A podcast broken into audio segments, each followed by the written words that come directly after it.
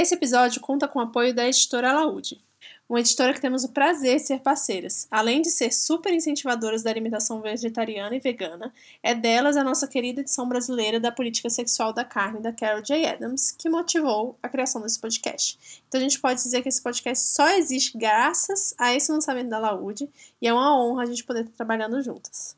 Sim, a, a Laude tem dezenas de livros sobre nutrição vegetariana, como super importantes livros do Dr. Eric Slywich, como Alimentação Sem Carne, por exemplo, além de inúmeros livros de receita que ajudam demais quem está iniciando na culinária vegetal, mas também para quem quer explorar mais a cozinha vegetariana.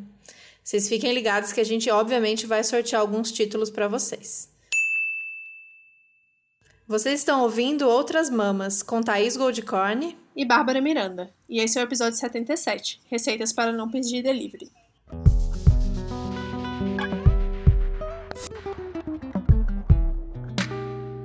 Desde que a gente virou vegana, e acho que isso eu e, a, eu e a Babi a gente tem muito em comum, e a gente já falou disso em alguns episódios, que a nossa relação com a cozinha mudou bastante. A alimentação vegana, vegetariana, faz a gente ter esse olhar atento para o que a gente vai comer, ter um cuidado a mais, e a partir daí é, a minha relação com a cozinha mudou, né? Com cozinhar, com como manter as compras, como organizar essas compras. E aí que a maioria das veganas que a gente conhece são especialistas em como manter uma cozinha organizada, funcionando. Tem várias dicas aí dessa rotina. A gente acaba tendo que se virar bastante por não ter ali o, uhum. o, apoio dos alimentos industrializados ou de pedir delivery, por exemplo. E isso, no fim, é um grande ganho. Pode não ser a intenção de primeira, mas é um grande ganho, porque ganho para a saúde, ganho para o nosso bolso. Então, são várias consequências boas que vêm a partir daí, mesmo não tendo sido a, a escolha por conta disso, né? A escolha é por conta do veganismo, ou se você decidiu o vegetarianismo por outras questões, mas isso acaba vindo, né? A gente acaba fuçando tanto, descobrindo tanta receita, ficando tão curioso com tanta coisa, que a gente meio que vira especialista em muitas coisas dessa temática. Tanto em nutrição, né? Que a gente aprende porque a gente quer saber como comer. Então a gente falou ali no começo do livro do Dr. Eric que vegano que não foi atrás dos vídeos e dos textos do Dr. Eric no começo. De receitas, que livros que esses livros depois a gente vai contar quais que a gente tem, livros da Laude que me ajudaram um monte no começo é, e ajudam até hoje. YouTube com receitas ou testes mesmo, né? Tentativa e erro que faz você ficar meio que especialista. Você pode não ser um grande chefe, tem gente que vira, uhum. mas se virar legal, acho que a maioria dos veganos que eu conheço se viram bem. Sim, a gente já falou um pouquinho sobre algumas dessas coisas no episódio com a Thalita e o Juan, né? Que foi o quê? Dois, três episódios atrás. E foi muito legal. Mas eu acho que uma das principais motivações para fazer esse episódio também foi a questão da quarentena, né? De todo mundo meio que do nada você vê o pessoal desesperado, assim, meu Deus, eu vou ter que cozinhar todo dia, o que, que eu faço todo dia? Como que eu faço para não precisar ir tanto no mercado? E como que eu faço para conservar as coisas, né? Tá tudo estragando, compro folha, não dura uma semana. E eu acho que com o tempo, assim, nessa coisa da autonomia, de ter que ir atrás, a gente realmente, como a Thaís falou, a gente foi é, aprendendo, se adaptando, trocando dicas com outras pessoas, né? E eu conheço veganos que estão fazendo supermercado uma vez a cada 15 dias, uma vez a cada três semanas, né? E é, parece, parece mágica que de repente as pessoas sabem fazer isso, mas não, é tipo anos, meses de aprendizado, de buscar fonte de informação para a gente conseguir chegar nesse ponto e de ter a criatividade de cozinhar todos os dias ou não, comer a mesma comida a semana inteira porque tá de saco cheio de cozinhar, mas ter sempre algumas coisas congeladas também, essas dicas que a gente vai aprendendo no dia a dia, porque eu acho que normalmente as pessoas não precisam aprender a cozinhar quando se mora, enfim, né, numa cidade como São Paulo, Brasília que é a nossa situação. As pessoas hoje em dia é tão fácil, né? Pedir comida online, por aplicativo, ou mesmo pedir direto do restaurante, mas assim, tá sempre comendo comida de fora. O que eu conheço de gente que só come comida de fora é incrível, né? E neste momento de quarentena ficou muito limitado isso, porque não tem mais lá fora, né?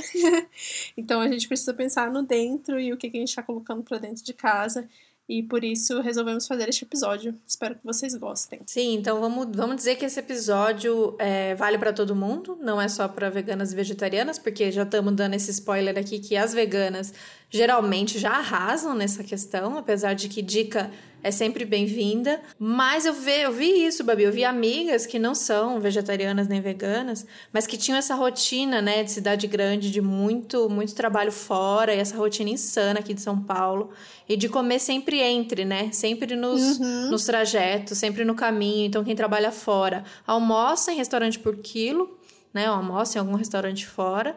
E aí nem tem essa prática na sua cozinha. Então, quando chega em casa à noite, super cansada, acaba pedindo um delivery ou comendo uma coisa meio pronta congelada, tipo é, lasanha congelada, sei lá. Eu nem tenho mais repertório, tá vendo? Mas essas coisas congeladas que só vai pro micro-ondas e rapidinho a gente tá pronto. Então, para quem não conhece o jeito que a gente fala aqui, não é um episódio de julgamento. Se você pede delivery pra caramba, ou come comida congelada pra caramba, ou improvisa, porque tem gente que come uma comida improvisada e uma comida que acaba sendo pobre nutri nutricionalmente, né? Mas existe a possibilidade de você comer uma comida improvisada, um dia que você está cansado, que está sem tempo, mas que ainda assim ela vai suprir ali o mínimo que você precisa para ficar minimamente saudável. E lembrando que o nosso conceito de saudável nesse podcast não é o conceito que foi é, cooptado para dizer que saudável é ser magro, que saudável fitness. é ser bonito, que saudável é para você, fitness e tal.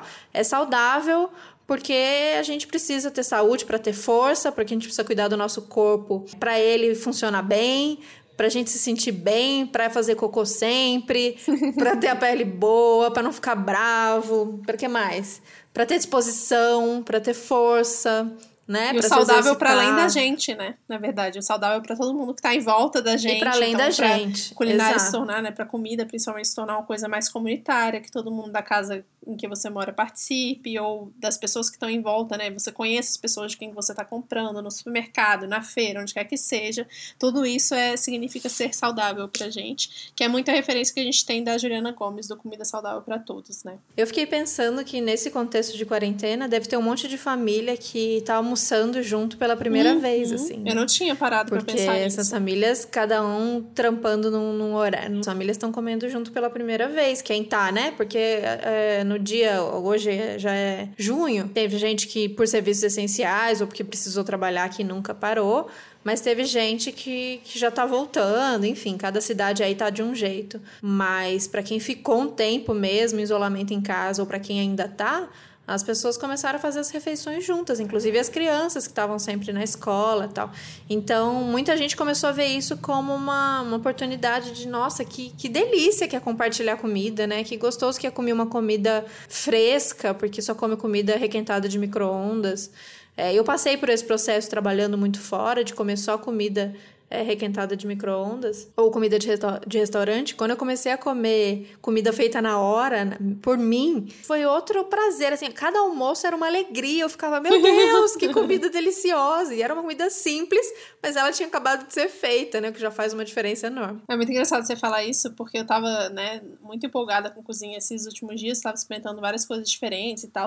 E aí eu resolvi fazer um arroz com lentilha, que eu, só que eu fiz muito, aí durou muitos dias e eu tava cansada de comer arroz com lentilha, mas não acabava nunca. Aí acabou hoje. E aí eu finalmente fiz o prato, um dos pratos que eu mais gosto, que é simples, né? Tipo arroz, feijão, farofa, couve e, sei lá, berinjela, abobrinha. Hoje foi abobrinha. E aí, na hora que eu olhei meu prato, eu falei, nossa, ufa, finalmente fiz esse prato de novo, sabe? Dá aquele acalento no Saudade coração. Saudade de comida, é uma coisa louca. Saudade de é. comida.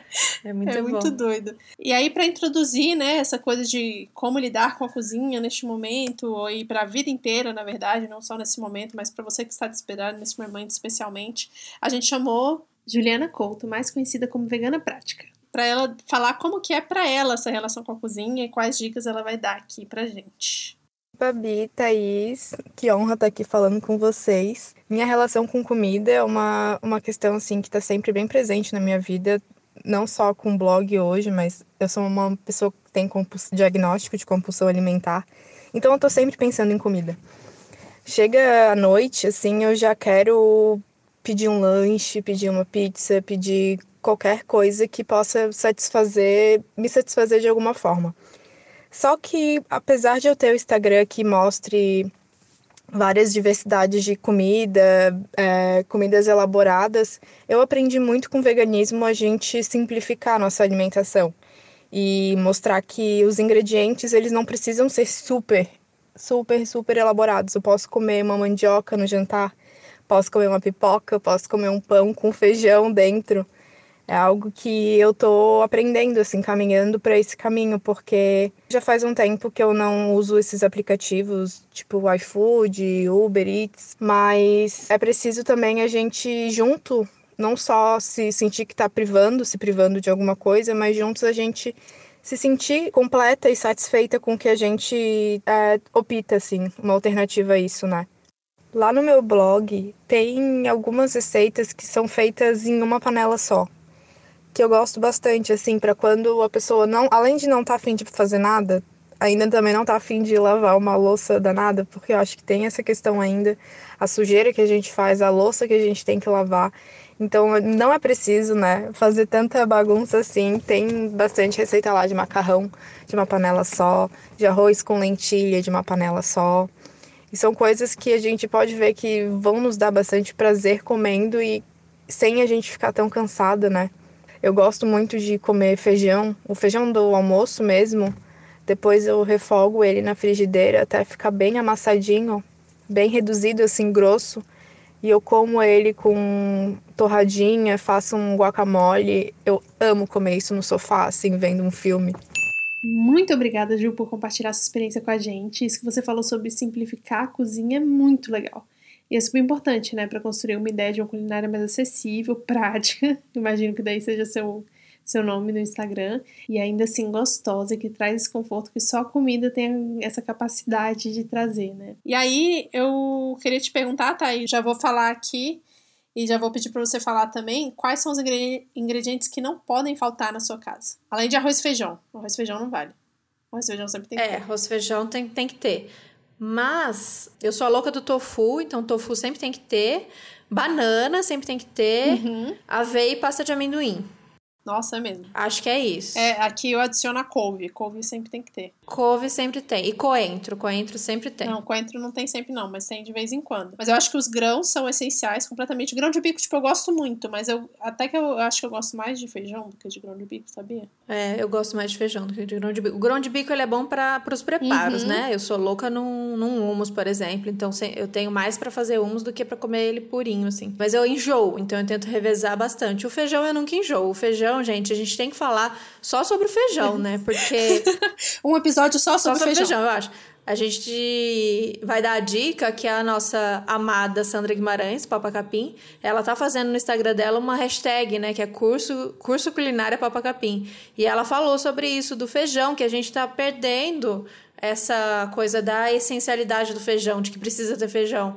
Tem gente que não come feijão, gente que é brasileira não come feijão. Vê se pode um negócio desse. E o feijão é, uma, é maravilhoso. Os inúmeros tipos de feijão a fonte de proteína maravilhosa uhum, que ele é. Isso que eu ia falar. Feijão é maravilhoso, sabe? E é gostoso e sacia. Então, com certeza, o feijão tem que estar tá aí na sua lista de prioridades. Sim. E aí tem os tipos de feijão, né? Eu gosto sempre de dar uma variada é, então, sei lá, eu não compro feijão toda semana, porque não faz sentido, porque você compra um quilo de feijão, dura muito tempo, né? A gente não consegue imaginar o quanto que dura.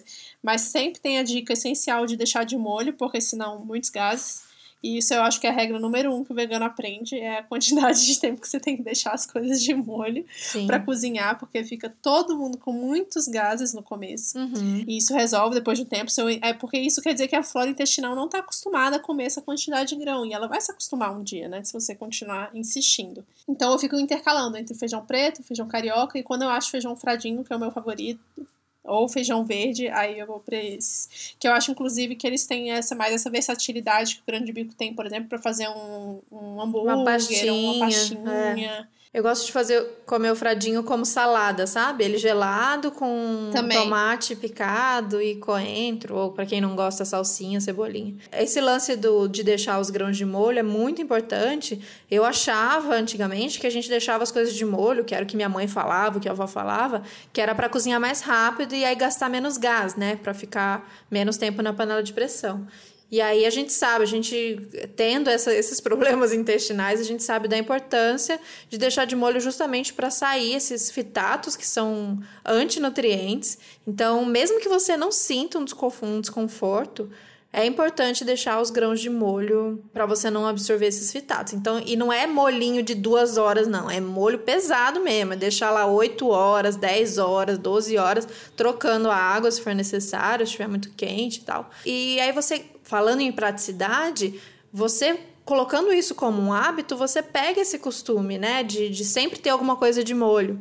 Ou então ter essa rotina num final de semana que você vai deixar de molho mas aí você faz um montão de. faz duas logo de cara. Eu já faço logo um feijão é, carioca e um grão de bico, né? Um em seguida do outro. E aí já congela Sim. uma parte. Que é para não ter que ficar também toda hora botando alguma coisa de molho. Eu tiro. Geralmente eu tiro.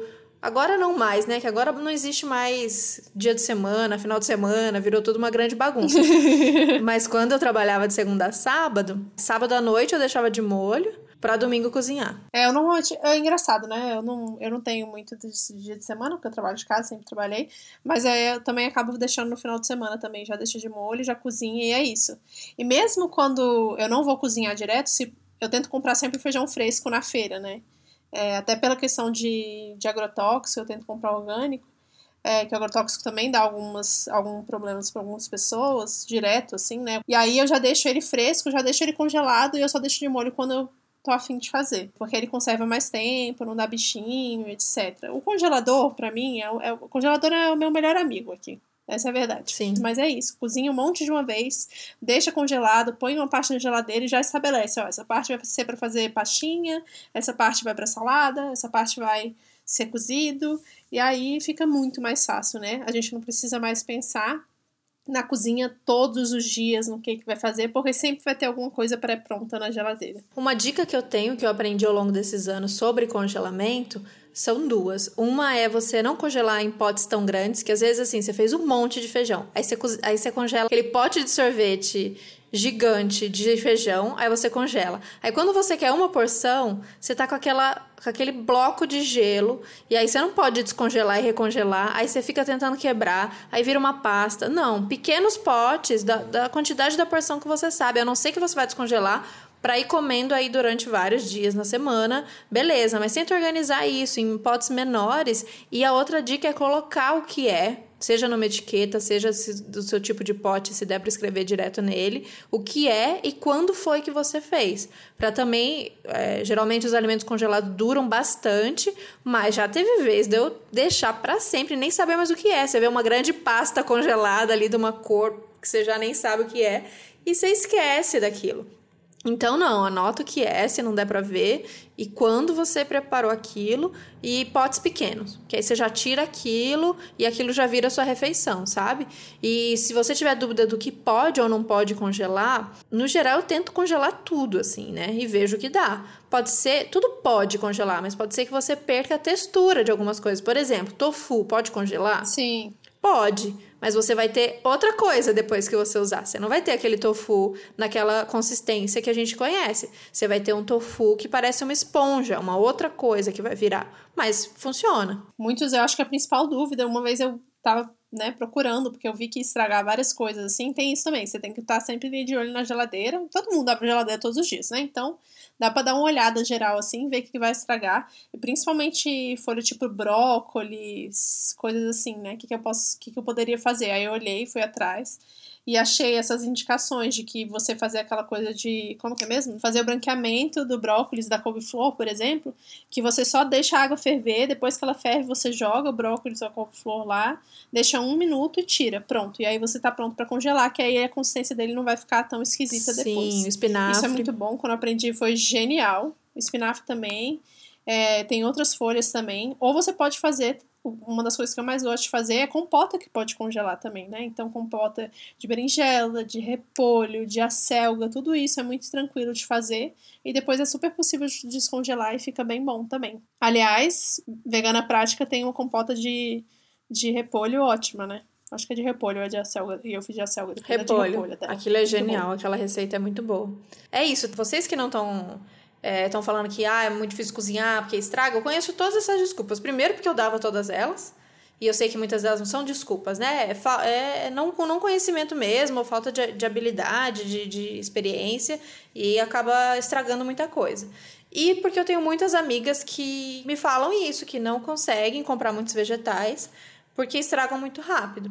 Então, uma dica, por exemplo, você que mora sozinho, mora só em duas pessoas, às vezes os maços são muito grandes, né? Você compra um repolho, é o tamanho da minha cabeça, assim repolho é gigante. E ele falou: Ah, eu quero comer só um pouquinho e não dou conta de comer esse tudo de um pé de alface, de um repolho, e vem esse tanto. Então, tem algumas receitas que usam bastante do alimento e elas viram uma coisa menor, como é esse caso dessa essa receita do repolho, por exemplo, que você corta todo o repolho, você fatia todo o repolho e você bota numa assadeira grande, manda pro forno cheio de azeite e outros preparos, vocês vão ver lá no no Instagram da, da Ju Vegana Prática tem essa receita maravilhosa.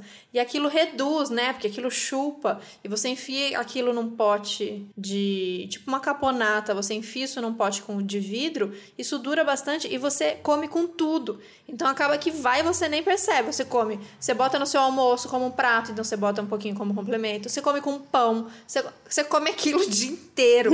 é, e se você não quer fazer, fazer o repolho inteiro desse jeito, eu tenho feito assim: metade do repolho eu faço essa receita e a outra metade eu faço normal, assado, por exemplo. Não caia na besteira de cortar um pedaço, fazer aquele pedaço e o outro guardar na geladeira, porque as chances daquele meio pedaço estragar é grande. Já resolve ele, sabe? sabe? Pega aquele alimento e você dá um fim naquele alimento é, de várias maneiras criativas. E aí você só guarda em potes ou congela e pronto, o repolho foi. Eu me sinto aliviada quando eu consigo pegar um maço grande e dar uma finalidade para ele de, de maneiras diferentes. Então é isso. No mesmo alimento, no mesmo ingrediente, você prepara várias coisinhas diferentes. Sim, com certeza. O repolho mesmo, metade para assar, que eu gosto muito de, de repolho no forno, e metade para virar chucrute, né? Sim, também. eu gosto bastante também.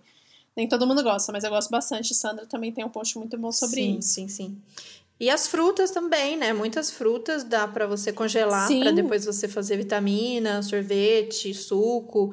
Então eu congelo a banana, que todo mundo sabe que é uma receita queridinha, que aí você faz um, um sorvetinho, uma vitamina. A manga mesmo eu congelo.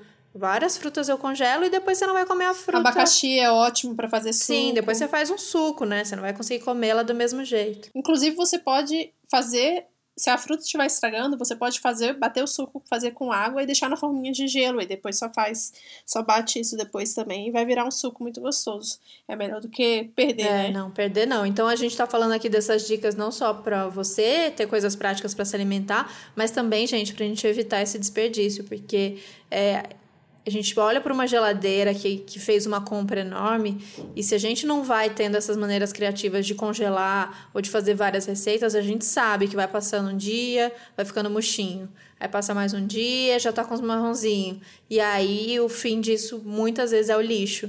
Com a quantidade de alimento que já é desperdiçado em todos esses processos, no supermercado, no transporte, quando chega na nossa casa, eu acho que a gente tem que ter essa responsabilidade de de dar os, os fins corretos para isso e de preferência as cascas Sim. e as sementes também, ou fazendo uma composteira para a gente aproveitar todo aquele alimento. Ou até mesmo usando para fazer caldo, né? Por exemplo, várias os talos de cenoura, tudo que você for cortando, tudo que é talo, tudo que é semente mesmo, você pode guardar também guardar no congelador para poder fazer caldo depois e é bem gostoso assim, poder fazer é, brodo para fazer risoto, uhum. né? Tudo isso dá para aproveitar. Nada até é, a casca, casca de cebola, cebola gente, uhum. casca de alho dá para aproveitar, sabe?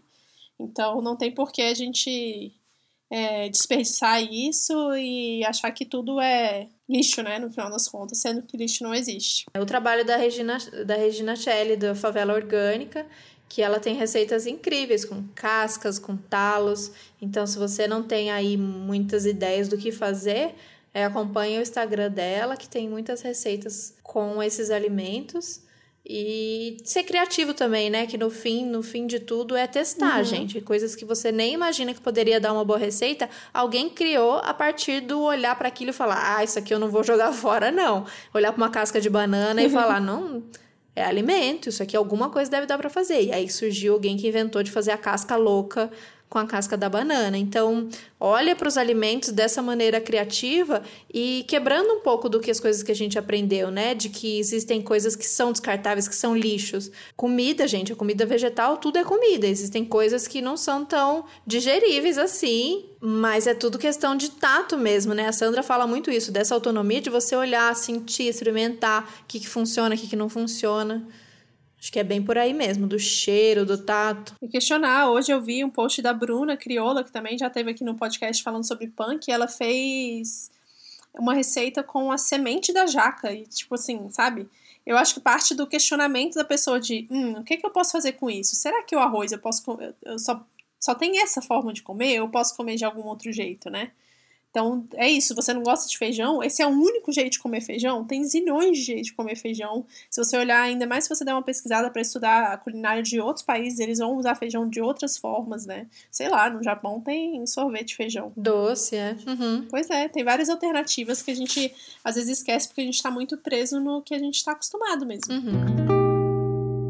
Daí a gente pediu para vocês para mandarem pra gente relatos de como vocês organizam a alimentação de vocês, sendo veganas, como que é na cidade de vocês, porque a gente queria ouvir histórias diferentes, né? Eu e a Babi estamos aqui, eu tô em São Paulo, ela tá em Brasília, e a gente sabe que existem realidades é, muito diferentes das nossas. Então a gente pediu para vocês no nosso grupo do Telegram. Nosso grupo é um lugar muito legal. Se você não participa, é só procurar lá no Telegram, chat Outras Mamas. É uma turma muito querida, muito receptiva. Fiquem à vontade para entrar nessa conversa com a gente. Então, a primeira que vai entrar é a Ana Botelho, que mora na zona da mata de Pernambuco, e a gente adorou o relato dela. Oi, gente, meu nome é Ana Botelho. Eu moro na zona da mata de Pernambuco. Minha cidade fica entre as duas capitais, da Paraíba e de Pernambuco.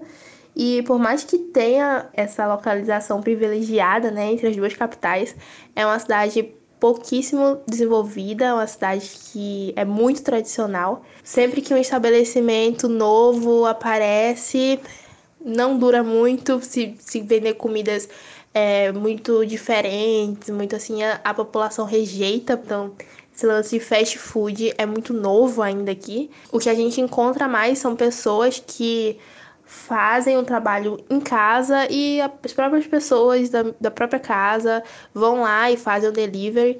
É algo assim mais caseiro, sabe? E é uma cidade que a gente não encontra nenhum estabelecimento que venda nada vegano. Não tem. O iFood, por exemplo, só foi pegar aqui na minha cidade esse ano. E mesmo assim, são pouquíssimos estabelecimentos no aplicativo. E, obviamente, nenhum deles com opções ou veganos. Então, se eu quiser alguma opção assim de fast food, algo que eu não queira muito cozinhar e pra cozinha e eu queira pedir, essa opção não é possível no meu cenário aqui atual.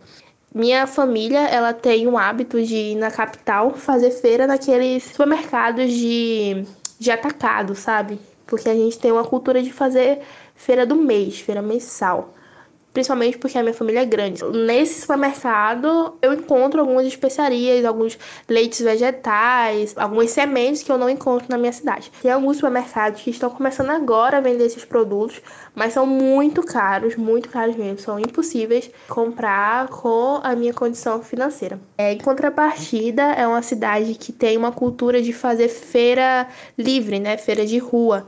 E é uma feira que é aberta diariamente. O comércio da cidade, a base é basicamente essa feira de rua. E então é muito fácil encontrar produtos orgânicos, produtos até que em capitais, em grandes capitais, seriam bem mais caros, é, como castanhas, esses produtos aqui a gente encontra com mais facilidade, né? Então o que eu acabei fazendo foi indo para a cozinha, tendo essa autonomia de ir para a cozinha e fazer. Eu faço meu próprio leite vegetal, eu me viro com o que tenho. Se eu quiser algo mais gourmetizado, eu vou lá, pesquiso e faço com o que tem. E estou conseguindo me virar super bem, né? Outra coisa é que eu venho de uma família que tem uma cultura de comer carne muito, muito forte. São pessoas que comem em todas as refeições carnes, todo dia. Até no feijão tem que ter carne, tem que ter muita coisa do tipo. Então foi bem difícil no começo para aceitar da minha transição ali. Para virar vegetariana já foi bem difícil, até quando eu era ovo lacto, é, ir para restaurantes era difícil de agradar todo mundo, então o jeito era ir ali para self-service, é, que tem um pouco de cada e todo mundo ia ficar feliz. Mas o que eu tive que fazer foi realmente ir para a cozinha. Eu tive que ir para a cozinha e fazer a minha própria comida. Ter essa autonomia de ir para feira, de ir para supermercado, de ir para a cozinha para fazer. Hoje eu vejo uma evolução muito grande, eu consegui ir conquistando aos poucos, né, a minha família, fazendo bolos veganos, fazendo algumas receitas mais diferentes e tal, mas continua sendo uma luta diária. Então é isso. Um beijo. O relato da Ana, ele, é, ele eu acho que ele é um relato, se você né, levar em consideração assim, em termos de Brasil, que permeia a maior parte do Brasil, né? Cidades que são médias é, ou pequenas e não têm, ou são muito novas nesse sistema de, de delivery por aplicativo que as pessoas ainda não estão acostumadas a usar e não entendem muito bem como funciona, porque elas já têm uma rotina. Essa cultura de fazer compra do mês, eu acho que é uma coisa muito nossa, né? Sei lá, minha família também sempre fez compra do mês, né? E de ir na feira toda semana. Por mais que tenha essa diferença de cidade grande, cidade menor, interior e capital, ainda tem algumas coisas em comum.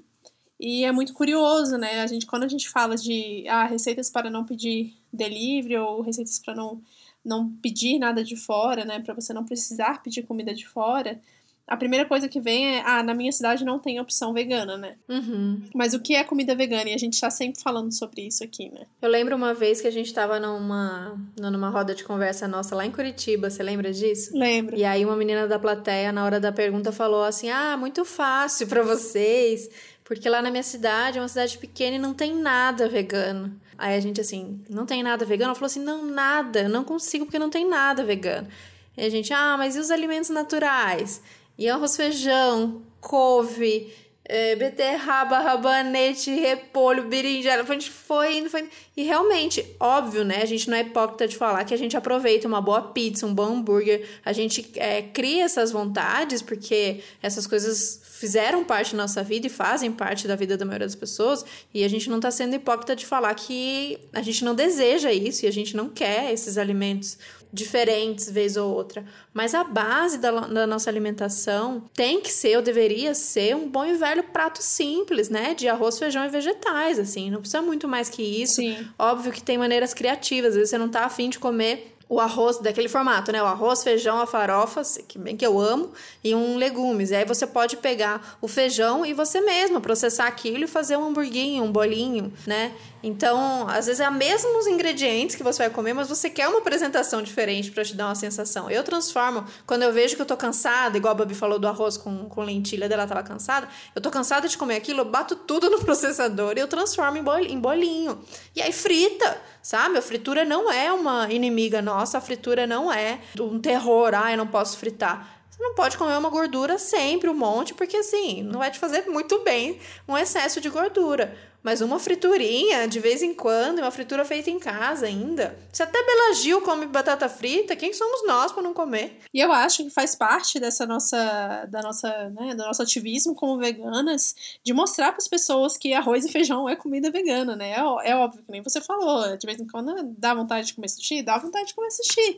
Mas assim, no dia a dia, o que a gente está falando é da cozinha do dia a dia para deixar a sua vida mais fácil e mais prazerosa, para você criar essa conexão com a comida e que seja uma, uma coisa saudável e não pesarosa, né? De tipo, caramba, nossa, que saco, vou ter que pensar de novo e mais uma vez cozinhar, o que, que eu faço? Já cansei é, de comer a minha própria comida, né? A gente questionar e procurar outras formas de fazer os alimentos, né? Essa dica de fazer bolinho fritar é a melhor de todas. Eu confesso que eu morro de preguiça de fritar, porque não tem exaustor, suja a cozinha.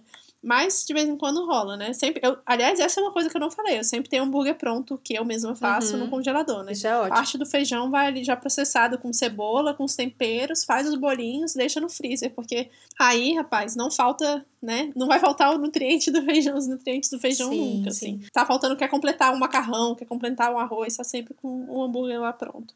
E aí eu faço às vezes assadas, às vezes frito e vai oscilando. E aí numa dessa vai ter alguém que vai poder falar: "Ah, legal, bacana, muito legal, mas eu não sei cozinhar. Não aprendi, não tenho jeito, tudo que eu faço é ruim, não dá jeito". Então acho que primeiro é se colocar nessa nessa posição de que a gente precisa cozinhar, é a coisa básica que a gente precisa fazer para sobrevivência. A gente acabou que terceirizou muito isso, mas essa é uma habilidade que a gente precisa ter. Você não precisa ser o chefe, expert, incrível, blá, blá, blá, mas cozinhar para sua alimentação, para o seu é, para o seu, como é que chama isso? Para sua saciedade, para sua, sua sobrevivência, todo ser humano precisa, teoricamente, né? Sim. Então, acho que o básico, todo, todo, todo, todo ser humano tem habilidades para aprender. Então não existe isso, e a gente ouve muito, principalmente de homem, não por acaso, de que não sabe, de que não sei, de que não sei eh, fazer um arroz, não sei fazer um feijão, ou uma coisa dos jovens, moda aí que eu tô vendo, é tenho medo de panela de pressão. Não me venham com essa. Vocês percam esse medo, porque a panela de pressão é a nossa amiga. E não, pelo amor de Deus, gente, tendo cuidado, obviamente, né? Sempre checando ali a borracha, a válvula. Não tem por que ter esse medo, é um medo irracional, se fazendo tudo direitinho. Eu acho que é isso, testar e fazer muita comida ruim. Tudo bem, é isso. Você vai fazer, por muito tempo, você vai fazer comida ruim. Você vai salgar comida, você vai fazer comida sem tempero, você vai fazer comida. Você vai queimar comida. Sim. Então, eu sou a prova viva disso. Exato. Comida com eu sal também, demais. Eu também. E assim, mesmo, mesmo até hoje, que eu considero que eu cozinho muito bem, às vezes tem dia que não vai, gente. Tem dia que você faz comida ruim. Tem dia que você não acerta mesmo, que você não tá bem. E comida é muito de como a gente tá também, né? Emocionalmente. Se você tá com pressa, Sim. tá mal-humorado, não queria estar tá fazendo aquilo, queria pedir o aplicativo e foi fazer, porque você falou, não, vamos lá, tem comida. Às vezes sai meio ruim mesmo, não sai do jeito que você esperou. Ou você vai testar uma receita que você viu no, na internet, no livro, e você, sei lá, trocou uma coisinha porque você achou que não tinha problema. E aí desandou, porque existe isso, existe a comida como a Sandra também fala, existe a comida de exatas e a comida de humanas. A panificação, a comida de forno, ela não dá pra ser brincado. Tipo, ah, aqui falou que era seis colheres de farinha de trigo, eu só tinha quatro, eu troquei por uma farinha de arroz. Não é assim que funciona, então vai desandar. E tudo bem desandar também, né? Poucas vezes você perde isso. Às vezes fica ruim, ruim, ruim, a ponto de você ter que jogar fora. Mas é raro. Às vezes só não ficou do jeito que você queria. Um bolo que solou, é, uma comida que ficou sem tempero, mas aí depois você acerta o sal no prato. Paciência, joga ketchup em cima. Eu não sei o que você vai fazer. Mas pode não ter ficado exatamente do seu agrado. Mas de alguma forma dá para você comer aquilo. E aí você vai aprendendo. É só assim. É a única maneira. Sim, com certeza. E aí foi bom que você puxou essa questão da, da curiosidade, da autonomia e do medo de lidar com a cozinha e trazer então o relato de uma mãe para falar sobre como que mudou a alimentação dela e a, a, relação com a cozinha, principalmente agora sendo mãe, né, e tendo que cuidar de uma casa. Olá, eu sou a Marcela, eu moro no centro de São Paulo, capital. Eu tenho três filhos, a Nina de 10 anos, o Bento de 8, a Beatriz de 1 ano e 3 meses eu sou vegana e a Beatriz também. O restante da família ainda não. A maior parte das refeições em casa, a gente procura fazer uma transição para a alimentação vegana, respeitando as individualidades e gostos de cada um o máximo possível. A gente tem alguns desafios aqui. O principal é equilibrar bem os alimentos, já que são três crianças em super fase de crescimento. A rotina com eles aqui durante a pandemia é bem intensa, porque eles estão estudando em casa e faz quase três meses que não saem, né? Mas mesmo assim, a gente está priorizando sempre preparar as refeições do zero. A Nina e o Bento me ajudam vez ou outra no preparo de algumas refeições. E as nossas receitas, a maior parte são receitas simples. Arroz, feijão, farofa, macarrão com algum legume, muitos legumes refogados, é, ou então a gente faz uma versão veganizada de alguma receita que a gente busca na internet para testar. Por exemplo, fazer estrogonofe com creme de tofu. Quando a gente faz uma refeição árabe com as pastas, é, no lugar do quibe tradicional, a gente faz um quibe de abóbora ou um quibe de proteína de soja. E aí todo mundo está adaptando o paladar. A rotina é fazer feira duas vezes por semana. A gente usa muito alimento fresco e fruta.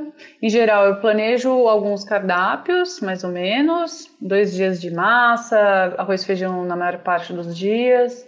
Temos um dia de comer besteira aqui em casa, que aí eu procuro um, buscar um hambúrguer de proteína vegetal ou uma pizza vegana. E a complementação do cardápio é o que a gente acha de época nas feiras. Eu fazia leite vegetal do zero, demolhava sementes, processava no liquidificador, mas nesse momento a gente está comprando industrializado.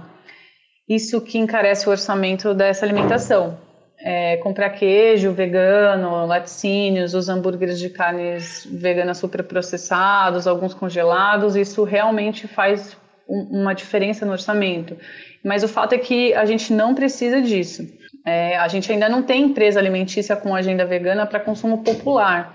Apesar de já ver alguns itens no mercado, como maionese vegana, macarrão sem ovos, com preços mais acessíveis aqui em São Paulo, o importante é tentar quebrar o estigma a respeito das fontes de nutrientes, como cálcio, proteína, ferro, porque a fonte essencial disso tudo são os vegetais, né? Além do que, o preço do quilo de qualquer carne é muito mais caro se comparar com qualquer coisa na feira. É, um café da manhã aqui que todo mundo gosta é tipo um purê de frutas que a gente bate no liquidificador, várias frutas juntas, é, ou banana com morango, ou manga com maracujá, ou abacate, e todo mundo gosta de comer isso para fazer o desjejum de manhã. A maior parte das coisas que as crianças gostam é vegano: pipoca, bolo, pasta é, de amendoim com geleia. Esse é o tipo de, de lanche, café da manhã, às vezes, que, que acontece aqui. Durante a pandemia sai quase um bolo por dia, bolo de banana, fubá, chocolate, obviamente sem ovos, e as crianças adoram bolo, né? Eles gostam também de pão com manteiga, de coco, leite vegetal batido com chocolate, e esse tempo que a gente tem para preparar algumas coisas economiza muito e é muito mais saudável. Mas nem sempre dá. Aí a gente recorre a produtos industrializados já pronto. De qualquer maneira, o que rege a maior parte das nossas decisões aqui, quanto a preparar ou usar substituto pronto, geralmente é orçamentário. Obrigada, Marcela, pelo seu relato. Uma coisa muito importante que foi falada foi a questão orçamentária, né? Realmente a gente, eu vejo, né, que fazer as coisas em casa tem uma diferença absurda no orçamento de uma casa. E se for vegano, então, mais ainda. Porque, assim, carne é muito caro. Se não for salsicha da pior qualidade, eu acho que comer os alimentos de origem vegetal é sempre mais barato. Mesmo os industrializados, assim, sei lá, procura biscoito ou bolacha, né, como você quiser chamar, mais simples, que geralmente são veganos e são bem mais baratos do que os biscoitos recheados, cheios de chocolate, creme, enfim. Uma coisa muito legal para se falar com relação, né, principalmente a famílias, assim, eu acho que principalmente nesse momento que tá todo mundo em casa, né, e das famílias que estão todo mundo em casa, porque a gente sabe que também tem uma divisão social aí que muitas famílias não estão, né, porque precisam trabalhar mas que tá todo mundo em casa, é o envolvimento das crianças na cozinha também, né? Essa curiosidade dos alimentos, dos processos, ela quando vem desde a infância, ela é muito mais legal e ela instiga muito mais a criatividade não só para cozinha, mas para muitas outras áreas da vida, né? Então, é, a minha relação com a comida, ela demorou para acontecer, não com a comida, mas com a cozinha, ela demorou para acontecer porque minha mãe, ela dominava, até hoje, ela domina a cozinha, a cozinha dela, e a gente não pode falar muito enquanto ela tá cozinhando que ela perde a paciência. Eu até entendo, porque ela sempre teve que cozinhar, tipo, muito rápido para dar conta do trabalho, cuidar dos filhos, etc. Hoje em dia eu entendo, né? Mas isso me afastou muito da cozinha porque ela nunca ficou muito confortável de ter pessoas do lado dela que ela achava que estava atrapalhando. Então eu só fui cozinhar mesmo, mesmo quando eu saí de casa, ou um pouco antes, assim, quando o Vitor saiu de casa e eu comecei a cozinhar junto com ele na casa dele. E é isso, é esse processo de errar constantemente, né? E eu fico, toda vez eu penso quanto, como seria se eu tivesse cozinhado, começado a cozinhar quando eu era criança, sabe? A minha relação com a cozinha, a facilidade, a disposição, porque veio depois de adulta, né? Mas como curiosidade, assim, e como necessidade, tá? Eu quero comer, mas eu não quero comprar, por exemplo, fora de um restaurante. Que, como, é, como é que faz? Deixa eu pesquisar aqui. Sim, é muito legal isso, essa, esse envolvimento de todo mundo, porque é isso, se, se todo mundo precisa comer, todo mundo precisa saber comer, saber como o que você precisa e como você faz.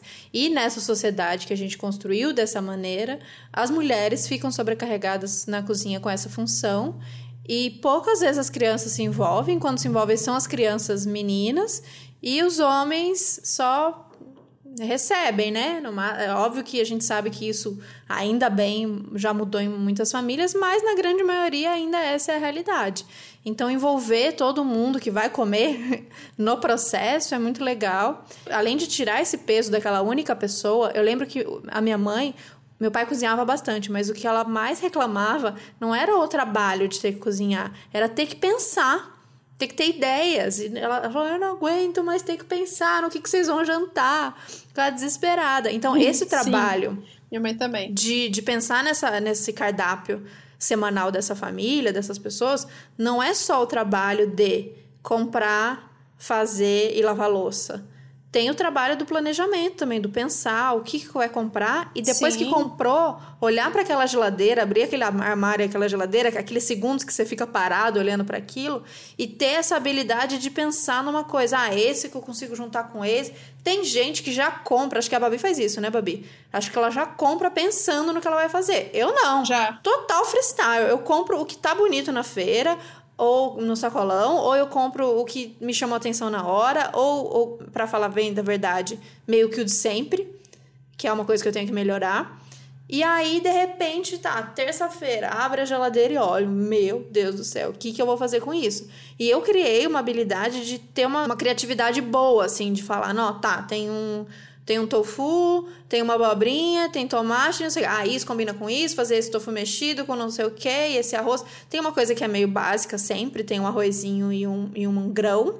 Mas esses complementos, e principalmente para janta, né? Eu não gosto de janta no formato do almoço. Assim, eu gosto de uma coisa, uma comida de cumbuca, por exemplo, ou uma, uma coisa recheada, seja uma tortinha, uma tapioca, um pão. Eu prefiro jantar assim, mais cara de, de lanche. Então, essa criatividade de olhar e juntar aqueles ingredientes e ver o que vai sair é uma coisa que se constrói mesmo, e se constrói com o tempo, né? Não adianta a gente não exercitar isso e pega, viu, gente? É só olhar e começar a fazer que você pega uns jeitos mesmo. Uhum. É só estar tá disponível para aquilo e não ter o medo de errar e, e, e fugir daquilo que a gente está acostumado. Do que precisa ser essa coisa que eu falei, de que precisa jantar e precisa almoçar arroz, feijão nessa configuração, mas que gosta de comer arroz, feijão, por exemplo, no café da manhã e que gosta de comer fruta só na janta. Então, entender meio que seu corpo também, o que você quer, e não ficar preso ao preciso comer tal coisa. A gente come o que a gente tem vontade, que tem saciedade o que tem variedade para ali estar tá coberto nutricionalmente, né? E é isso, quando você tem um mínimo conhecimento nutricional, além da coisa da vontade, você tem também uma noção do que vai te saciar e o que você precisa. Então, é legal uma consulta com um nutricionista para você que acabou de se tornar vegetariana ou vegana, porque você pega uns macetes de tipo, ah, eu preciso colocar é, uma oleaginosa aqui nesse prato porque eu sei que eu preciso de ômega, eu sei que eu preciso de não sei o que. A gente vai pegando esses macetes. Então eu faço uns grandes, por exemplo, de café da manhã ou de lanche da tarde, uns grandes, umas grandes cumbucas de fruta e eu vou tacando o que eu sei que eu preciso. Um pouco de linhaça, um pouco de aveia, um pouco de melado, um pouco de, sei lá, coco ralado. São coisinhas que eu sei que vão me ajudar e são gostosos pra caramba, assim, você vai criando, né, Babi, esses macetes. Você é mais ainda, Babi é especialista. Sim, eu sou especialista, pessoa que vai na nutricionista desde 6 anos de idade. Você falou uma coisa que eu planejo, né, normalmente eu compro as coisas que eu vou fazer. É mais ou menos, assim, tem... Eu normalmente eu sei qual receita eu com certeza vou fazer na semana, uma ou duas receitas, assim. Aí eu já compro as coisas pensando nisso e o resto eu deixo aberto. Como eu falei, sempre tem couve. E se a couve não for para ser refogada, que eu amo de paixão, assim, ela vai pra salada, de qualquer forma. Ou pra sopa, é bom, enfim, em qualquer lugar enfia couve. Então tem essas coisas que sempre, nunca podem faltar. Essa coisa de respeitar o corpo, né, é engraçado, porque prestar atenção no corpo, que eu sempre fui uma pessoa que prestou muita atenção no meu corpo, eu sempre precisei, mas eu sempre comi muito regradinho, de três em três horas, agora tem hora do café da manhã como isso, na hora do lanche como isso, na hora do almoço como isso. Mas agora na quarentena, que tem muito essa coisa das emoções e né, da ansiedade, ou do trabalho, ou da falta do trabalho, da procrastinação, né? Aí eu tô me permitindo sentir mais isso sentir quando que eu tô com fome, quando que uma comida me fez bem ou não me fez, porque no dia a dia a gente não tem nem tempo para pensar se uma comida fez bem ou não, não fez bem, né? Porque a gente tá tão focado na tarefa do dia, do trabalho, que a gente esquece de prestar atenção no corpo. Então eu tô me permitindo mais fazer isso, assim. Então eu sempre comi lanche igual você, tipo pãozinho ou tapioca de noite, ou uma sopa, e o Vitor sempre foi de comer a mesma coisa do almoço, né? E desde que a gente juntou, eu comecei a comer janta também. Mas só que tem dia que eu não tô afim de janta, entendeu? E aí a gente volta lá pro começo dessa coisa de separar os grãos, cozinhar os grãos de uma vez e deixar reservado. No dia que eu tô com preguiça, ou no dia que eu tô sem criatividade, ou no dia que eu não quero pensar sobre isso, pega, entope uma tigela, uma cumbuca inteira de folha, salada, coloca feijão, joga arroz lá dentro, joga tudo, tomate, cenoura, um monte de coisa crua, né? Um monte de semente, é, gergelim, joga azeite, limão em cima, ó, põe pra dentro e é isso, sabe? Nem sempre precisa também ser super criativo e super é, genial para poder funcionar. É isso que eu ia falar. Ontem, por exemplo, a gente fez uma reunião aqui, um encontrinho com as meninas. A Babi, tava a Jus, tava nossas amigas todas veganas. E aí, a hora que acabou, eu falei para elas: ah, eu tô com muita preguiça de cozinhar hoje e não tem nada pronto. Então aconteceu uma coisa que eu não gosto de acontecer, que é deixar para já estar com fome e não ter nada meio pronto assim. Mas eu tinha arroz pronto, tinha arroz branco pronto. E eu sou, vocês sabem, quem me acompanha aqui, que eu sou a louca do arroz branco. Eu sei que o arroz integral, ele traz muito mais coisas pra gente, traz as fibras, mas eu não abro mão. E a gente tem que também entender o que, que a gente não abre mão na nossa alimentação. Eu não abro mão do meu arroz branco, por exemplo. Então, em conversa com a Nutri, Cris Maimone maravilhosa, ela fala: tá, você não abre mão do arroz branco? Então você diversifica esse arroz branco. Às vezes você faz o arroz branco junto com a quinoa, às vezes você faz o arroz branco com gergelim, porque aí você traz mais elementos para esse arroz que é pobrinho, né? O arroz branco, coitado. E aí eu precisava jantar jantar. Eu fiz a coisa que eu mais amo de jantar ultimamente. Às vezes você não dá nada, fala, ah, não tenho nada pronto. E é uma das melhores jantas. O que, que eu fiz? Peguei esse arroz branco já feito. Eu fiz um tofu mexido, rapidinho ali, eu amasso ele direito. Gente, eu não sujo louça nem nada. Eu pego aquele tofu, um pedaço dele, jogo direto na frigideira, amasso com um garfo, jogo os temperos ali na frigideira mesmo. Então eu jogo cúrcuma, jogo o sal, a pimenta, um pouquinho de gengibre, uns temperinhos prontos. Aí joguei gergelim nesse, nesse tofu. Aí misturei tudo com esse arroz e joguei coentro, azeite e finalizei, não me orgulho, batata palha em cima. É a melhor janta possível. é a melhor janta. Isso é muito gostoso, é muito maravilhoso. É bom voltando pra época que eu comia arroz com ovo no jantar quando eu tava com preguiça. Sim, é isso, é isso. É a lembrança do arroz com ovo. Tá melhor, tá mais saudável do que o arroz com ovo, pô. Muito mais. é, vamos chamar então agora o relato da Ana Liz. Oi, eu sou a Ana, tenho 26 anos e eu moro num bairro de periferia aqui da zona sul de São Paulo, no distrito do Capão Redondo. Eu me tornei ovo-lacto-vegetariana quando eu estava com 15 anos. Comecei meu processo de transição para o veganismo em 2016, mas eu só fui me tornar vegana de fato no ano passado. E foi nesse período também que eu me formei na minha primeira graduação, arrumei um trampo novo e eu decidi continuar a estudar. Então a minha rotina ficou muito corrida. Assim. E aí, falando no contexto pré-pandemia, eu chegava a demorar até duas horas para chegar no trampo, pegando metrô, trem e ônibus. E tudo isso estudando e com a grana curta. Então eu tive que me adaptar bastante, assim, para conseguir fazer o veganismo ser funcional nesse contexto. E aí eu me organizei da seguinte forma: eu geralmente tirava parte do meu fim de semana para cozinhar e aí pensava num cardápio que eu pudesse estender ao longo da semana. Então, pensava em coisas que fossem práticas de fazer, práticas de levar na marmita, que eu pudesse congelar ou que durassem durante é, a semana toda na geladeira. E também que eu não enjoasse, né? Então, eu tentava variar bastante o tipo de preparo de uma semana para outra e também os temperos. E aí eu sempre abuso muito dos, dos grãos, assim, eu gosto muito de grão de bico, grão de trigo, ervilha, lentilha tal. O arroz nosso de cada dia. e às vezes eu apronto algumas coisas meio doidas, tipo uma lasanha, faço umas panquecas, mas sempre pensando em alguma coisa que eu vá conseguir requentar depois no micro-ondas e que continue saborosa, assim. Para fazer as compras das verduras, eu geralmente sigo a listinha do, do SEASA, né, do CEAGESP, de frutas e hortaliças da época. Então, eu evito comprar fruta e hortaliça fora da época, porque é muito mais caro e tem muito mais agrotóxico e tal. Eu sempre compro tudo que tá na época. E eu tenho plantado também bastante coisa, assim. Eu moro com a minha família, ninguém é vegano, mas meus pais curtem bastante planta, assim, meus irmãos também. Então, a gente tem um espacinho pequeno aqui que cabem uns vasinhos. A gente tem plantado espinafre, rúcula, alface, tomate e manjericão, coisinhas para tempero, assim. Então tem muita coisa que a gente consegue pegar aqui em casa mesmo. E aí fica bem mais prático. Particularmente falando, a minha refeição preferida é o café da manhã. Então eu sempre capricho bem, como muito bem.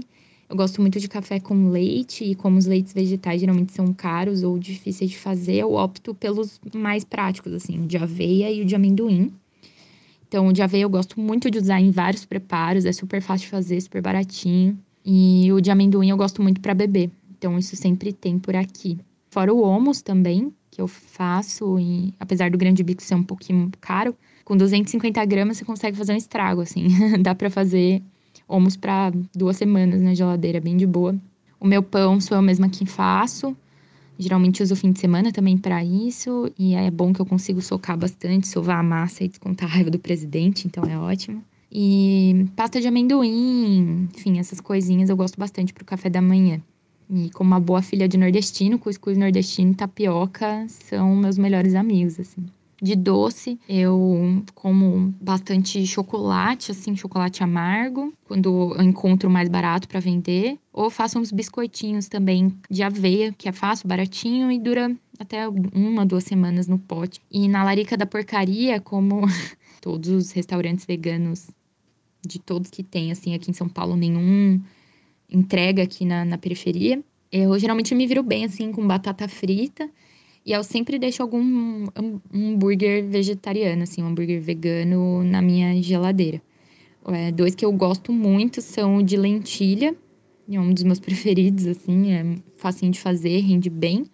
Eu gosto do de grão de bico também. Então eu faço, congelo, deixo lá e aí quando dá aquela saudade de um lanchão tranqueira, eu apelo para esse tipo de coisa. E aí dá, dá pra me virar bem, assim, no mais. Fome é uma coisa que eu não passo e ainda alimento a galera que nem é vegana. Então a galera curte a comida. E foi também legal porque eu aprendi a me virar muito mais e a ter muito mais autonomia, assim, na cozinha. E não me sentir travada por esse tipo de, de dificuldade. Então, uma coisa que é muito importante é isso. A gente, além de. É o, é o prestar atenção, né? É o tal do, do estar presente e, e, criar essa autonomia. Então, não só prestar atenção no que, a, como a Babi falou, no nosso corpo, como você está naquele dia, ou co, como está a sua rotina, como está o clima, como está o tempo, e aí se está frio, a gente precisa, precisa aquecer mais o nosso corpo, esse tipo de coisa, mas prestando atenção na gente também, que é a nossa casa, que é o planeta. Então, a coisa da época, né? Então, como tudo padronizou, até a nossa alimentação, a gente quer comer a mesma comida o ano inteiro. A gente já falou Sim. isso em alguns episódios aqui. As nossas musas, a Lenara, a Cris Maimone, a própria Bruna Crioula, a própria Ju Gomes, Sandra, todas essas mulheres que me fizeram ter esse olhar atento sobre a natureza e como funciona um alimento e a época dele. Então você não vai comer sempre a mesma coisa. E eu que tô aqui em São Paulo, não vou comer a mesma coisa da Ana que está na zona da mata. Então acho que ter esse olhar atento ao seu corpo, à sua casa e olhar atento ao que está acontecendo na natureza naquele lugar que você está naquele momento. O que está disponível para você? O que, que é abundante onde você está? Isso te ajuda inclusive a comer alimento, um alimento mais saboroso e com menos agrotóxico, caso você esteja comprando em mercado normal, em feira, em sacolão, enfim, porque se ele é daquela época, ele cresceu melhor naquela época, ele precisa de menos veneno para sobreviver naquela época. Então acompanha isso, acompanha as estações e acompanha qual que é o alimento típico de onde você mora, funciona bem onde você mora e naquela época do ano, naquela estação do ano. Né? Sim, com certeza, gente. Olha, agora a gente tá na época de tangerina. Tem coisa melhor do que tangerina? Não assim, existe. Assim, todo meu lanche agora é tangerina. Dá um upzinho, né, na vitamina C, na vitamina D, dá uma recarregada no sistema imunológico, é uma beleza. Então, gente, como a Thaís falou no começo do episódio, episódio não é para você se sentir julgado ou se sentir mal porque você pediu delivery ou porque você precisou comprar comida de um restaurante, né? Até bom, na verdade, nesse momento que a gente está vivendo agora, a gente incentivar e ajudar principalmente os amigos que têm restaurante ou estão tentando sobreviver aí, pagar as contas. Não é sobre isso, não é sobre você nunca comer comida congelada ou ultraprocessado e processado, né? A gente sabe que muitos locais do Brasil é a única coisa que chega mesmo mas a gente está falando sobre essa trazer essa curiosidade, essa questão da autonomia, né? Esse resgate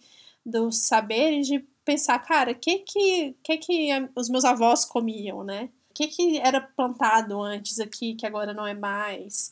É, o que, que eu posso fazer com cada um desses alimentos que chega até minha mesa, né? Como que eu posso aproveitar eles ao máximo? Sempre pensar em tudo que a gente fizer, e agora principalmente né, nesse episódio falando só sobre a culinária, sobre a comida, questionar, ter essa postura questionadora de será que eu tô só repetindo, reproduzindo o que me ensinaram ou será que eu tô sendo criativo, né? A gente aplicar essa criatividade para todos os âmbitos da nossa vida. Sim, com certeza. É uma das coisas mais libertadoras é você é saber o que você gosta e conseguir fazer aquilo para você sabe? É uma experiência que eu, eu acho que muitas pessoas estão criando o gosto aí da, da cozinha nesse momento de quarentena, porque a gente sabe que a cozinha ela exige tempo, sabe? E tempo é uma coisa que a gente não tem nessa sociedade. Então eu entendo quando é, minhas amigas falam que não tem tempo porque trabalham demais, mas assim, se a gente não cuidar daquilo que é o, o principal nosso, que é o nosso corpo, o que, que a gente está cuidando, sabe? O que, que a gente está fazendo? Então, tentar questionar do, de, se não existe alguma forma de você começar a experimentar, fazer coisas que sejam práticas, que sejam rápidas. Você não precisa começar fazendo aquela grande receita que tem várias etapas e que vai te exigir, você pode deixar elas para suas folgas, para os seus finais de semana, para suas férias e para o seu dia a dia criar uns hábitos super rápidos. Tem a brincadeira que o Juan não gosta do grão melete, do nome ele não gosta, porque a receita é incrível. a Sandra fala muito dela. Você tendo ali, você conseguindo, você tendo acesso ao grão de bico em pó, você faz uma mistura com aquilo, aquilo é frigideira. Comida de frigideira, para mim, é o sucesso.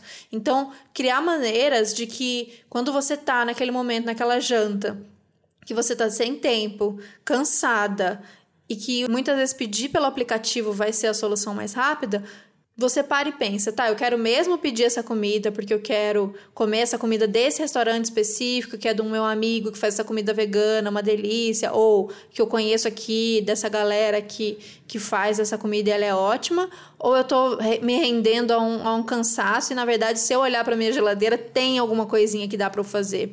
Então, um macarrão, sabe? Um macarrão simples com um molho que você já deixou pronto congelado, ou às vezes eu nem faço molho, eu faço macarrão e eu pico várias coisas e jogo naquele macarrão.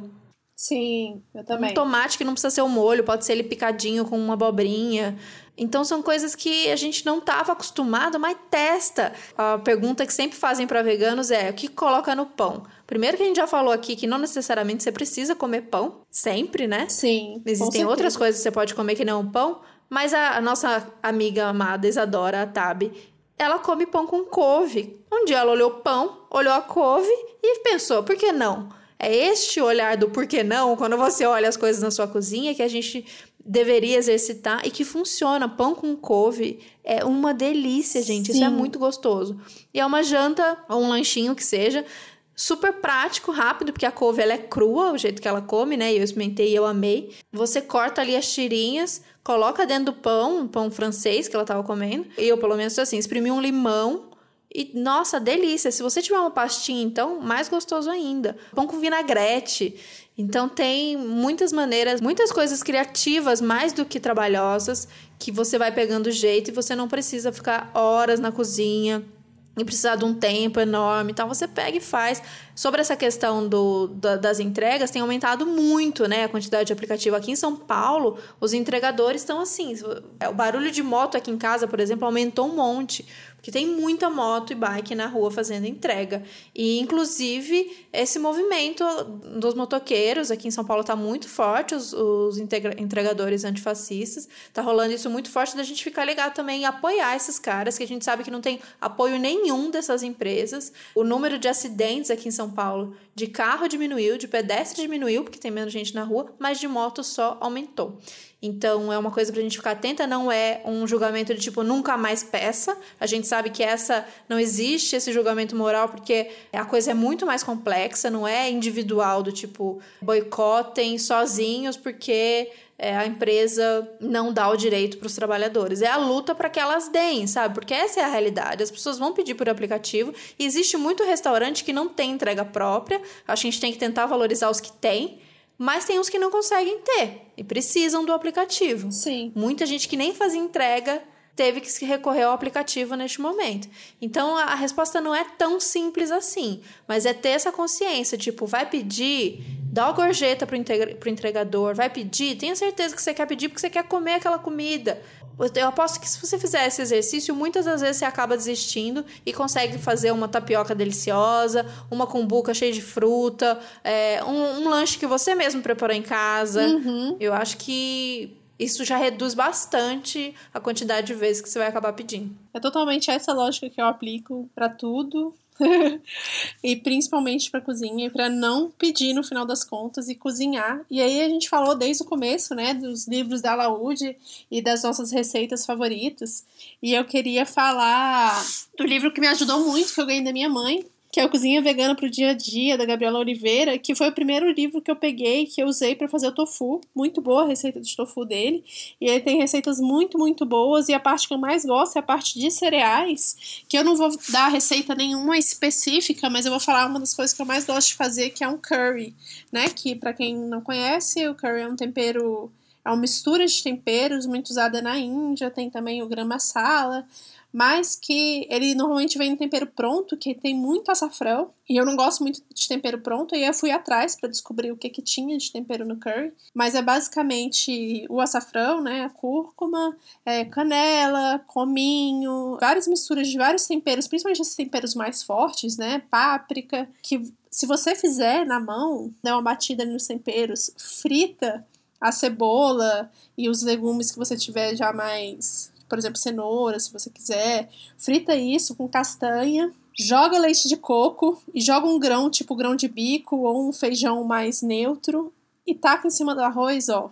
Pra mim é uma das minhas receitas favoritas, dá para congelar, rende pra caramba, é super saudável e é muito, muito, muito saboroso. E você, Thaís, que você normalmente, qual que é coisa que você mais gosta de fazer, que você acha mais prática? Ah, eu já falei da minha receita amada, que é o arroz com tofu mexido, mas eu vou falar uma coisa que eu gosto bastante de fazer, receitas que envolvem arroz. Eu gosto muito de fazer, então eu gosto muito de baião. E o baião você não é, é basicamente misturar tudo também. Então, não sei se existe ali uma, uma coisa que precisa ter, alguém vai falar, ah, isso que você come não é baião, pode ser. Mas eu faço o feijão fradinho, porque eu não tenho acesso ao feijão, não tenho tão fácil acesso ao feijão verde aqui, nem o feijão, como é que é que a Sandra fala? O feijão macaça, acho que é. Então eu faço o arroz, de preferência o arroz velho, vamos dizer assim, né? O arroz feito já. Eu misturo com esse feijão fradinho e aí eu coloco, é, às vezes, só o tomate, às vezes pimentão, muito coentro e farofinha, vinagrete, para mim é comida minha comida favorita. É, eu sou a rainha das coisas rapidinhas, né? E uma coisa que eu aprendi muito foi, por exemplo, a gente né, vem sempre culinária de fora, tudo, fazer cuscuz marroquino, e a caixinha de cuscuz marroquino é muito caro. Se você troca isso pelo cuscuz de milho normal, que a gente está acostumado aqui no Brasil, gente, fica melhor ainda, porque fica barato, né? Perfeito. Então eu sempre deixo o cuscuz também hidratado já na geladeira, ele dura uns 3, 4 dias, dependendo, né, que tá aí, como você fizer, a água, etc.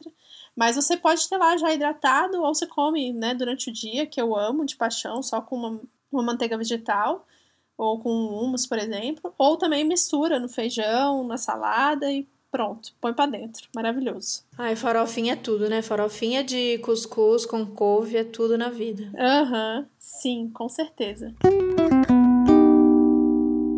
Então essas foram nossas dicas, espero que vocês tenham gostado. Tem muita gente legal produzindo conteúdo para ajudar vocês nessa, tanto em receita, que é muito massa fazer receita, mas a gente vai dar dicas também de pessoas que não dão receita, mas que dão dicas de técnicas, de preparos, de como conservar, de molho, de tempero. É, a Babi falou do livro dela de receita que ela gosta bastante. Eu gosto do Tempero Alternativo, que é do André, do André Fronza. Ele tem o livro dele, pela Laude também, que é muito bom e é lindo, as fotos são lindas. E ele tem muita receita que no meu começo seguia muito. É uma receita de almôndega de berinjela no blog dele, que eu amo. O André tem muitas receitas legais, então fica aí a, a, minha dica. Mas tem muita gente legal na internet produzindo conteúdo sobre essa questão e a gente está tão incentivando vocês a fazerem a, a, sua própria comida, a explorar esse universo de molhos e, e temperos e receitas práticas, que esse mês o nosso sorteio das apoiadoras do Apoia-se são as apostilas dos nossos queridos que participaram no episódio passado, Juan Félix e Talita Flor. Então, as apostilas do Juan, gente, ajudam demais nessa questão dessa, dessa autonomia de deixar a comida mais interessante, né? Porque às vezes você fala, ah, minha comida não tem tempero, não tem gosto, a minha salada é sem graça. Gente, a receita é tempero e molho, isso é o básico. E ele tem essas apostilas. E as receitas da Thalita, que são, né, trazem todo todas várias coisas de origem africana, assim, para que ela integra nas receitas brasileiras que a gente já conhece, também perfeito, maravilhoso.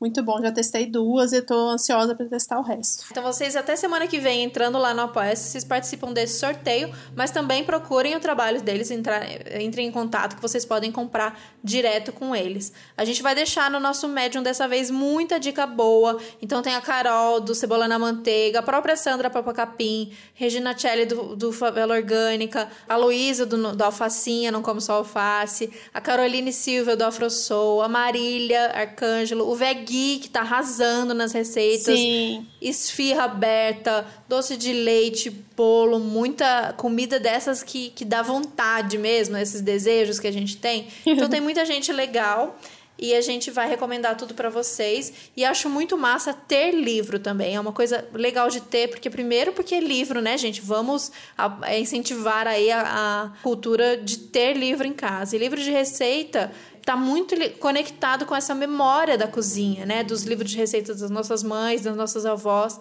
Então eu adoro abrir um livro na cozinha mesmo e consultar, fazer as anotações. As fotos são lindas, já dão aquele incentivo para você fazer aquela reprodução.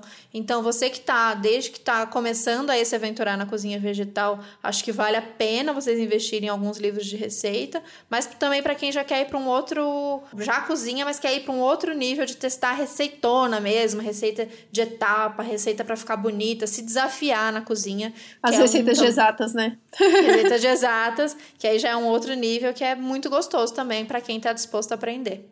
Além disso, a Alaúde tem um blog que também eles divulgam receita lá. Em breve vai sair uma entrevista com a gente no blog, então fiquem de olho. E vamos sortear os livros, né? Então fiquem de olho nas nossas redes sociais, que a gente vai fazer esse sorteio em breve dos livros da Laude. E a última mensagem é que a gente vai fazer uma pequena pausa agora, porque a gente precisa de um tempo para reorganizar as nossas redes sociais, o nosso Apoia-se, a nossa vida, os episódios, as convidadas, porque a gente está fazendo tudo muito corrido e a gente está começando a ficar muito agoniada com isso, então vai rolar uma breve pausa, mas já já a gente está de volta. É isso, obrigada, editora Laúde, mais uma vez pela parceria. E é isso, vamos todo mundo para a cozinha. Vocês não vão sentir vamos. saudade da gente, porque a gente promete não estar presente por um tempinho aqui nos episódios, mas estaremos juntas no, Instagram e no Twitter. Deem, deem essa força lá pra gente e vamos junto. Vamos junto. Obrigada, gente. Beijo, gente. Beijo. Tchau, tchau.